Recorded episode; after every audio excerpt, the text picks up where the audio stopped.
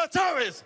¡Que viva Bolívar! ¡Que viva Piar! ¡Hasta la victoria siempre! Y hay que ir como, bueno, como, en CSI, ¿no? Con pincitas viendo qué dice quién y escribiendo las 20 versiones de cada cosa, ¿no? Porque las elecciones regionales tenían que haber ocurrido en diciembre del 2016 y el CNE, el, organismo electoral, las pospuso eh, inventándose excusas, ¿no? O esto cambia o esto revienta.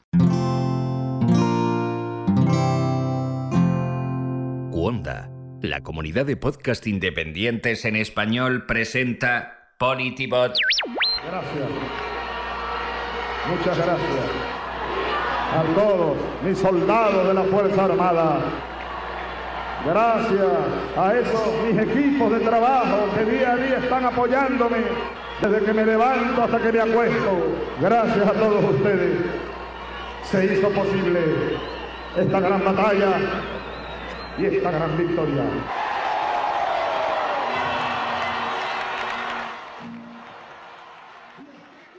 Bogotá, Colombia. Dadme un balcón y seré presidente. La frase es de José María Velasco Ibarra, quien efectivamente logró ser presidente de su país, Ecuador, hasta cinco veces, de hecho, entre 1934 y 1972. Jorge Galindo. Un cuarto de siglo después, en Venezuela, Hugo Chávez se aplicó a sí mismo ese aprendizaje. Venía de fracasar con un golpe de Estado en 1992, pero en 1998 acudía a las urnas para ganar las elecciones venezolanas, gracias a una amplia mayoría basada en las clases populares, sí, pero también en muchos sectores de las clases medias. En 2013, y tras una década y media de profundos cambios tan polémicos como ratificados en las urnas, Chávez murió.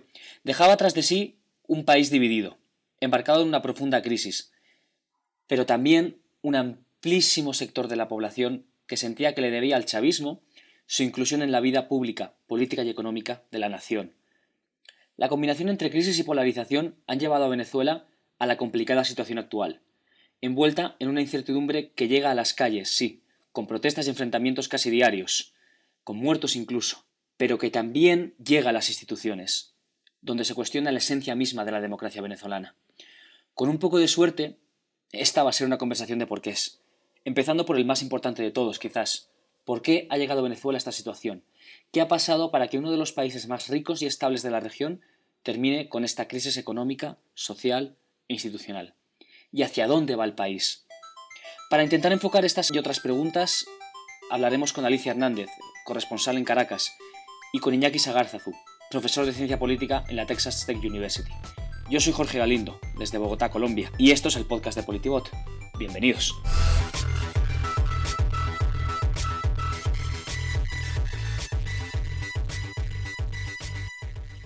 Venezuela, ayer, hoy y mañana. Preparémonos que vamos a marchar.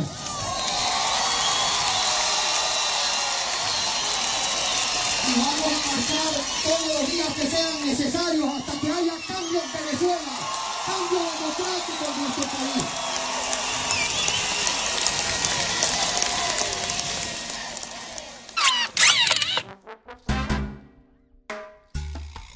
Caracas, Venezuela. Antes de conocer a Alicia Hernández, eh, todo aquel que me hablaba de ella se refería mm, a ella de la misma manera, como la decana de los periodistas españoles en Caracas. La verdad es que debe ser una condecoración que se lleva con honor pero también que pesa. Ella, por su parte, Mm, lleva bien la cuenta del tiempo que ha pasado en la ciudad y en el país, unos seis años y medio, si no me equivoco. Así que ya estaba allí cuando falleció Chávez, cuando los venezolanos eligieron a Maduro y cuando tuvieron la primera ola de protestas allá por 2014. Eh, bueno, Alicia, si quieres podemos empezar comentando un poco, según, según tu visión, en qué son distintas las protestas que, que está viviendo hoy el país en comparación con aquellas de 2014. Digamos que las de ahora nacen a partir de unas sentencias que emite eh, el Tribunal Superior de Justicia.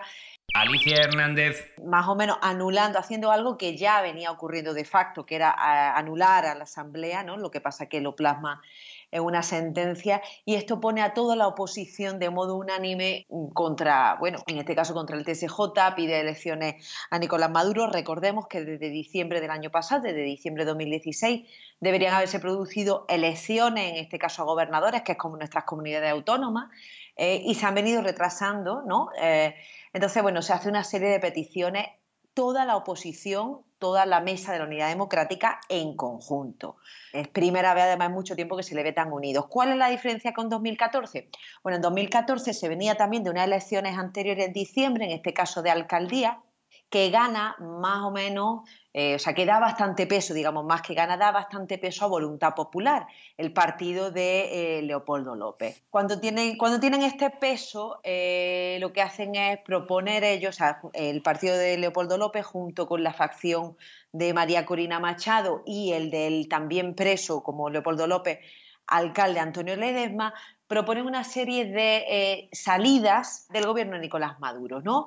Eh, varias que ya no suenan, como la Asamblea Nacional Constituyente, que es lo que ahora está promoviendo Nicolás Maduro, eh, la, promulgación del artículo 350 de la Constitución, que, bueno, más o menos para entendernos es salir a la calle y estar como en contra de los poderes establecidos cuando los poderes establecidos no representan al pueblo, todo esto lleva a lo que se conoció como la salida, que fueron unas protestas de calle bastante virulentas que se extendieron por más o menos cuatro meses en 2014, pero ahora, en su momento, pusieron en contra dos bloques de la oposición, digamos, los salidistas y los electoralistas, que encabezados por, entre otros, Enrique Capriles y el entonces secretario de la Mesa de la Unidad, eh, Ramón Guillermo Veledo, y en este caso ahora todos están en grupo unidos, al menos de cara a la galería, que eso es importante decirlo, pujando para que, en este caso, Nicolás Maduro ni vaya adelante con la Asamblea Nacional Constituyente, que ayer ya se le puso fecha para elegir a los miembros de esta Asamblea, será en finales de julio, eh, para que se convoquen las elecciones que no se han hecho. Y más o menos todo esto bajo el paraguas de la gran petición que es que se reconstruya el hilo constitucional. Y el, y el contexto, imagino, más allá, del, más allá de la cuestión meramente política, imagino que el contexto también es distinto. Sí, Venezuela siempre ha tenido inflación, siempre ha tenido problemas económicos, no es de ahora, no es de la etapa Maduro, no es de la etapa Chávez, es por décadas. Eh, digamos que rara vez han tenido una inflación que sea de una cifra, pero en los últimos años, de 2014, sobre todo de 2013 para acá, pero mucho más, de un modo muy abismal, de 2015 para acá, la situación económica ha caído en picado. O sea, no tenemos cifras oficiales de inflación porque el Banco Central de Venezuela nos las da desde hace aproximadamente 15 meses, pero podríamos estar rondando, mm, ojo, no me atrevo yo a dar una cifra, digamos que las que se barajan son alrededor de entre 500 y 700% de inflación, cuando la última cifra así que dio el Banco Central de Venezuela no llegaba ni al 200%. ¿no? La población se ha empobrecido muchísimo, cada vez clase media no existe, o una clase media, digamos, muy empobrecida, y se nota muchísimo en la calle, ¿no? Entonces el poder adquisitivo está por los suelos. Entonces eso ha hecho que muchísima más gente que tal vez, que primero en 2014 no se movilizaba, primero porque no era afín a las ideas de, los que estaban proponiendo las protestas, es decir, Leopoldo López, María Cristina Machado, eh, Antonio Ledesma, pero es que además han visto cómo su situación personal y económica ha ido eh, yendo, como se dice aquí, eh, palo abajo, ¿no? Entonces, bueno, mucha gente que incluso es chavista y está en contra de, no del chavismo, ojo, eso además hay que tener muchísimo cuidado, esto no significa que el chavismo esté cayendo para nada, pero sí que están en contra de Nicolás Maduro y de las medidas o las no medidas económicas o las no soluciones económicas que se están dando a la crisis que actualmente se vive.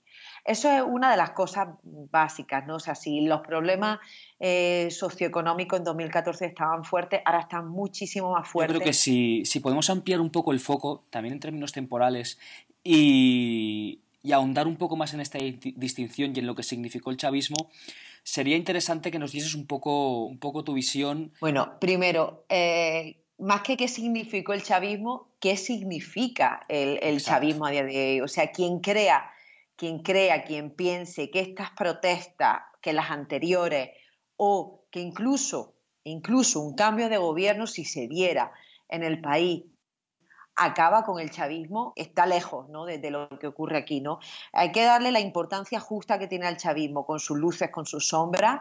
Y, por ejemplo, hay que ver que le dio, le dio voz a los que no tenían voz, o les dio voz a los que estaban olvidados, por ejemplo. O sea, se dice, se critica mucho que Hugo Chávez en su momento hizo una carnetización masiva, o sea, le dio DNI a muchísimos venezolanos de modo muy masivo para que votaran por él. Entonces lo critica una medida populista, sí, lo es, de acuerdo, pero le dio esa voz, ese carné a quien no lo tenía, a quien antes no importaba, ¿no?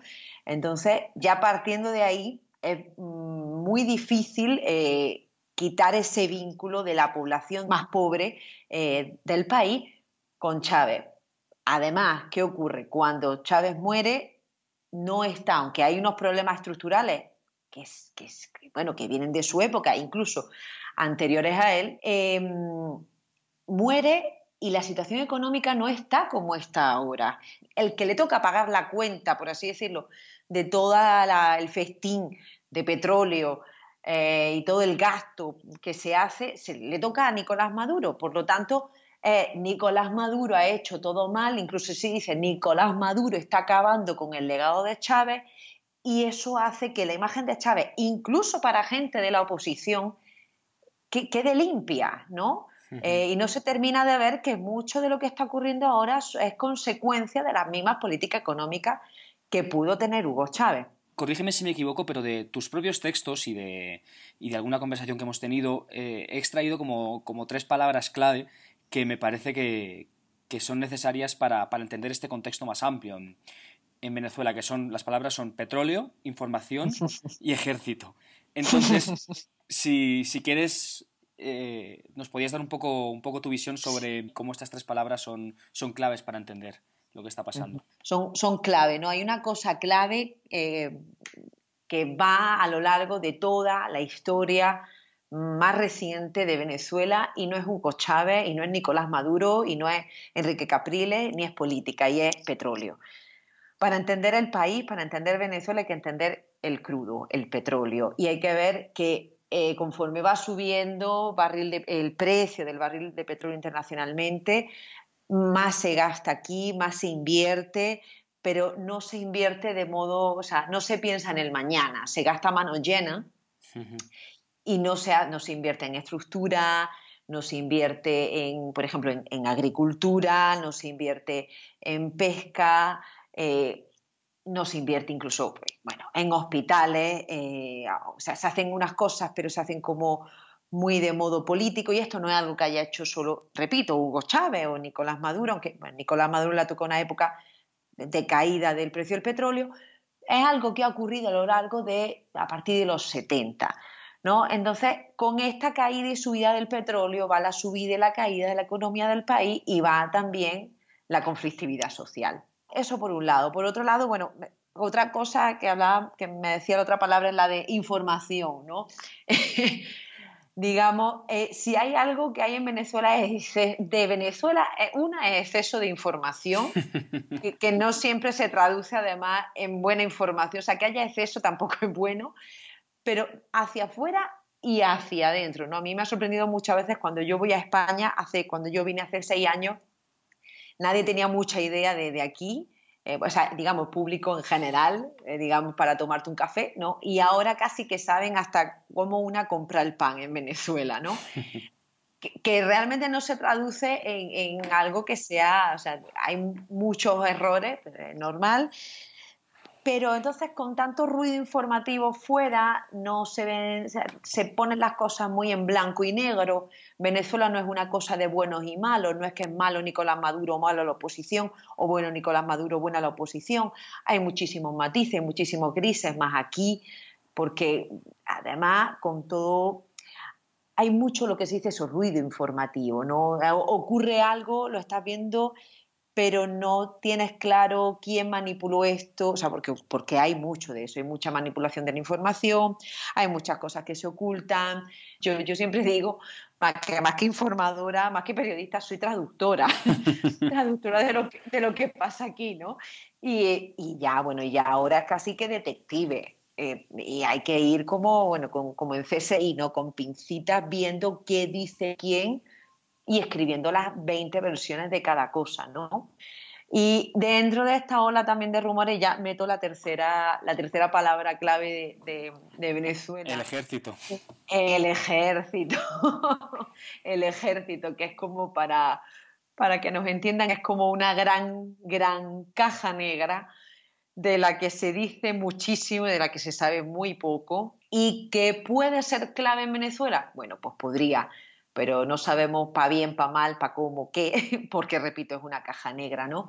Entonces, sobre rumores, por ejemplo, que se dicen del ejército, ¿no? Bueno, de todo, que ya están preparados para salir, para dar un golpe de Estado, que estarían negociando con la oposición una salida de Nicolás Maduro, montón de cosas. La realidad es, no se sabe. No se sabe qué puede pasar con el ejército, no se sabe realmente si hay descontento. Parece que hay descontento ¿Qué tan grande el descontento? Ni idea. Pero sí hay que entender algo. O sea, em, a pesar de que Nicolás Maduro no es un presidente que venga del estamento militar, sí que se ha procurado muchísimos ministros. Eh, si no recuerdo, era más de la mitad, es que no recuerdo la cifra, pero más de la mitad creo, de los ministros eh, de Nicolás Maduro son militares, en activo o no. Eh, entonces se ha afincado mucho con ellos, eh, se ha protegido de ellos y le además, em, bueno, son los funcionarios que más dádivas tienen, ¿no? A los que primero se le aumenta el sueldo, a los que más se le aumenta el sueldo, a los que primero le llega la famosa bolsa de comida club, son los que controlan fronteras, son los que controlan el Ministerio de Alimentación está controlado por militares, hay que verle la cara a eso, ¿no? Sí. Em, entonces, es como digo yo, uno, no muerde la mano que le da de comer, ¿no?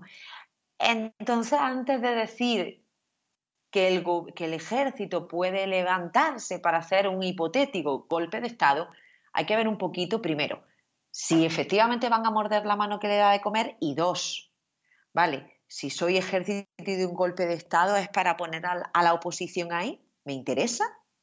¿Estoy de acuerdo con ellos, sí o no? Entonces, no sé qué tanto. Una cosa es estar contra Nicolás Maduro y otra bien distinta es ser chavista o no serlo y otra es estar de acuerdo o no con la oposición. Hola, soy Politibot, el robot que te explica la política de los humanos. Para seguir dando el ejemplo, para seguir avanzando con ese pueblo y decir que viva Chávez, que viva Bolívar, que viva Piar. Hasta la victoria siempre. Adelante, general. Entendido, mi comandante en jefe. Le haré llegar sus palabras a los valientes soldados que participaron en este imponente desfile y al pueblo del Estado Bolívar. Mi comandante en jefe, permiso para retirarme. Lubbock, Texas, Estados Unidos. Iñaki Sagarzazu, además de ser venezolano, es profesor del Departamento de Ciencia Política en Texas Tech University. Ha publicado y comentado de manera tan extensa como profunda sobre la situación de su país, aportando una visión analítica fundamental para quizás dar un paso atrás, alejarse un poco del conflicto político inmediato y así poder comprender y diseccionar qué es lo que está sucediendo y qué es lo que puede suceder. Eh, bueno, yo creo que es una buena idea que empecemos echando un poco la vista atrás, precisamente en, ese sentido. Iñaki, ¿cómo, por qué y también contra quién llegó Chávez al poder en su momento? Chávez llega al poder eh, porque el sistema de partidos de Venezuela colapsó. Iñaki Sagarzazu. En, en los 80, en los, a finales de la década de los 80, la, gente estaba muy decepcionada con el sistema de partidos.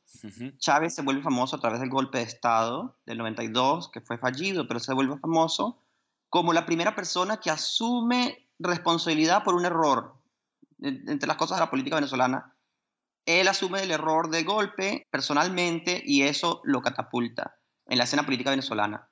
Con eso, aunado a un sistema de partido que la gente estaba decepcionada porque no estaba respondiendo a los problemas de la crisis del momento, eh, y a una apertura del sistema político electoral que profundizó aún más la crisis del sistema de partido porque generó la emergencia de actores políticos regionales con movimientos muy personalizados, ¿no? Que contribuyeron al colapso de los partidos tradicionales Eh, y esto da el espacio, abre el espacio para Chávez. Chávez es apoyado originalmente por un sector muy amplio de la clase media venezolana, incluyendo muchos, por ejemplo, este, la clase media profesional, profesores, ¿no? Eh, doctores y, ese tipo de profesiones. Y, bueno, dando un poco un salto a, la situación actual, decías ahora, estabas comentando que, que una parte de la clase media profesional, una amplia parte, amplias capas de ese sector social apoyó a Chávez en su momento. ¿Ha cambiado eso de alguna manera en la última casi dos décadas desde, desde que llegó al poder? Dicho de otra manera, ¿quién conforma hoy la, oposición, más allá de figuras mediáticas? ¿Quién está, quién está en, el, en el otro lado ahora? Sí, en el paso, con el paso del tiempo y con la radicalización del proceso de lo que llaman la revolución bolivariana, el chavismo fue perdiendo muchas figuras clave, muchas figuras moderadas. Inclusive el chavismo tenía un partido político que lo apoyaba que se llamaba clase media revolucionaria, ¿no? Esa clase media se fue separando del chavismo, eh, muchos de ellos en su, en su, gran mayoría se convirtieron en eh, el grupo bisagra, electoral bisagra, ¿no? Entre, entre una posición eh, que no reconocía muchas cosas, que criticaba constantemente al chavismo, ¿no? Y tal vez no reconocía la necesidad de ciertos programas sociales que el chavismo trató de implementar, yo creo que erróneamente en este momento lo podemos analizar así, este, pero que en su momento en la idea, digamos, como tal, no era necesariamente mala, ¿no? O unos programas de inclusión social de los estratos más desfavorecidos. Em, toda esta gente, al ver que el, proceso político venezolano eh, se movía más hacia una dictadura, se movía más hacia una ineficiencia del sector público y del Estado, ellos se fueron desencantando con el presidente Chávez y se fueron separando. Y esto hizo que la, oposición creciera. De ser originalmente de clase media a clase alta, este, la oposición ha ido creciendo en los diferentes estratos socioeconómicos y el último que le falta es, digamos, los sectores más desfavorecidos, la clase pobre. Y ahora estabas hablando de, de un grupo bisagra electoral, estamos ahora mismo en un contexto en el cual ayer, si no me equivoco, ayer día 23 de mayo, se convocaron por fin las elecciones regionales que llevan un año de retraso, se han convocado para el 10 de diciembre de 2017 de este año y, al mismo tiempo tenemos en algún momento unas presidenciales en el horizonte. ¿Cómo se enfrenta tanto el chavismo como la oposición a, estos, a estos hitos electorales? ¿Qué, ¿De qué manera los afrontan y qué, estrategias hay sobre la mesa? Bueno, mira, los, anuncios electorales hasta cierto punto son risibles, son una ofrenda, una violación de la Constitución, porque las elecciones regionales tenían que haber ocurrido en diciembre del 2016 y el CNE, el, organismo electoral, las pospuso eh, inventándose excusas, ¿no? Para, este, y hasta ayer le pusieron fecha a las regionales como una estrategia más bien de dividir a la oposición este, y de dar, mandar señales a la comunidad internacional. Em, es, jocoso, eh, eh, en una forma un poco sarcástica, no sé si esa es la palabra correcta, que el CNE se tardó un año eh, o más en, en, impedir el referéndum revocatorio que la oposición solicitaba. Se tardó un año en convocar a las regionales que tocaban seis meses atrás, pero en dos días convocan a un referéndum súper complicado, es más, ni siquiera un referéndum, unas elecciones súper complicadas para elegir a una Asamblea Nacional Constituyente. Y lo más cumbre del asunto, que la gente no está pendiente, es que esa Asamblea Nacional Constituyente, que se supone se va a elegir en julio, tiene el poder de eliminar los demás poderes del país, ¿no? Entonces, no se está preguntando a los venezolanos, como se hizo en el 99, si quieren una constituyente. Se les está metiendo la constituyente sin preguntarles, eh, y esa constituyente va a ser plenipotenciaria y el documento que elabore, que no tiene tiempo máximo para su elaboración, no necesita ser consultado con el pueblo, no, no necesita ser consultado por los electores. Entonces, todo esto es una clara violación de cualquier tipo de concepción de democracia que exista. Es importante subrayar, eh, yo creo, esa diferencia, la diferencia entre el proceso constituyente que tuvo lugar después de la victoria de Chávez en el, en el 1999 y el que está planteando Maduro ahora mismo. Yo creo que también es interesante contrastarlo con el hecho de que en 2014, en la primera oleada de protestas tras la muerte de, Chávez y las últimas elecciones regionales y locales, de hecho, una parte de la oposición, entre ellos el propio Leopoldo López, eh, defendió una constituyente y, sin embargo, ahora rechazan esta propuesta. Profundizando un poco en lo que estabas comentando y, también recogiendo el hecho de que, de que la propia Constitución del 99 no prevé en principio ninguna manera específica de, de constitución de la constituyente, valga la, valga la redundancia, ¿qué escenarios abre, abre, abre esta situación, esta nueva, esta nueva propuesta de constituyente, en contraste con 2014 y con 1999?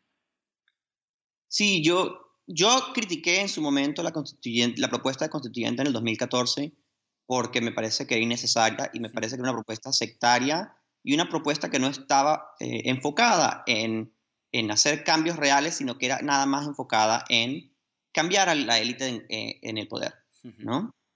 Esta, este caso es lo mismo. Lo que pasa es que el chavismo ahorita se fue de los rieles con una propuesta súper descarada. Ambas propuestas difieren mucho de la propuesta del 99, en que la propuesta del 99 fue bastante amplia. Sí, el chavismo utilizó, digamos, alguna estrategia electoral para beneficiarse en la conformación de la constituyente, este, pero en realidad esa estrategia también era, estaba a la mano de, la oposición. Lo que pasa es que la oposición no fue unida a esa constituyente y por lo tanto sus votos se dispersaron entre múltiples, entre múltiples candidatos, ¿no? Pero la, la, constituyente del 99 tuvo dos referéndums, uno para convocar la constituyente y uno para aprobar la constitución que es, emanó de esa constituyente, ¿no? A diferencia del actual momento en el que nada más está eligiendo a los miembros de la constituyente sin, este, sin, sin ningún tipo de referéndum previo o posterior sobre el, sobre el resultado. Y con todas estas piezas institucionales y políticas en movimiento, ¿qué, qué, qué futuro se abre en términos de posibilidades de cambio, transición o de reducción de la polarización en Venezuela en el medio y largo plazo? Bueno, mira, la oposición convocó ayer a un referéndum consultivo para ver si este, la gente quiere hacer o no una constituyente. Yo me imagino que el gobierno va a tratar de impedir esto por a como de lugar. La oposición lo, eh, lo, que tiene a favor en este momento es que están bastante unidos, ¿no?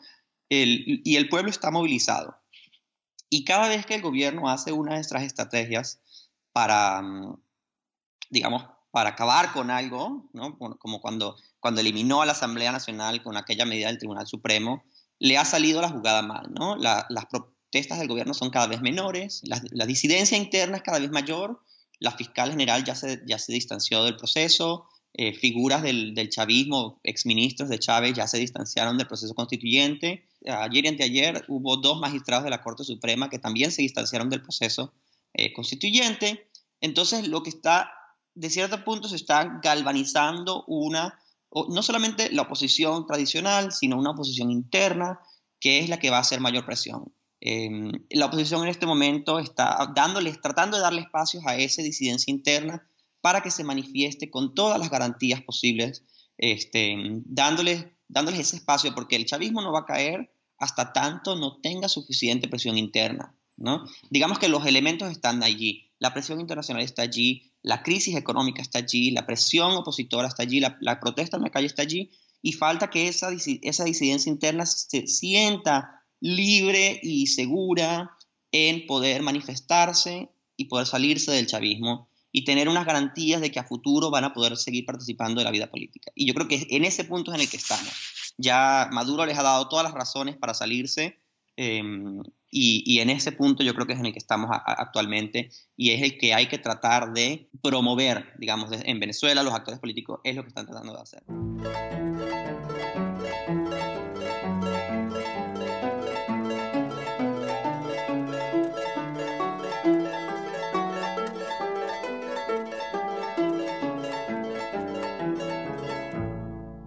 O nosotros cedemos en posiciones intransigentes y buscamos que realmente haya, diálogo, que la mayor responsabilidad es de parte de ustedes, o esto va, o esto cambia, o esto revienta. Analizando, analizando. Desde fuera, Venezuela se parece un poco a un prisma. Cuando los ojos ajenos miran hacia ella, todos ven algo distinto dependiendo de su propia posición. Pero como un prisma, en realidad encierra un mecanismo enormemente complejo y, es frágil. El problema es que si algo empieza a faltarle a muchos venezolanos, es tiempo. Tiempo para lidiar con calma con una situación muy compleja. quedan muchos escenarios abiertos en 2017, y tanto el chavismo como la oposición van a tener que hacer verdaderos equilibrios para que el prisma, para que el país, no se les rompa entre las manos. Puedes encontrar más capítulos de Politibot en cuanda.com. Y además descubrirás Binarios, un programa de Ángel Jiménez de Luis que analiza cada semana la actualidad tecnológica junto a un invitado. Si hay una lucecita roja, yo, eh, yo esto he estudiado. Si hay una lucecita roja es que ya está grabando bien. Hola y bienvenidos una semana más a Binarios. ¿Por qué empezamos? ¿Empezamos con Apple, por ejemplo? Por ejemplo. Juan Castromil. Buenas, buenas. ¿Qué tal? Está aquí esta semana conmigo de nuevo Rosa Jiménez Cano, corresponsal de, del país en Silicon Valley. Rosa, ¿qué tal? Hola, buenas tardes. Eh, te quería traer aquí porque has estado en todos los sitios donde había que estar estas últimas dos semanas. Sí, ha sido el Elevate Summit. Descubre nuevos podcasts en Cuanda, la comunidad de podcast independientes en español.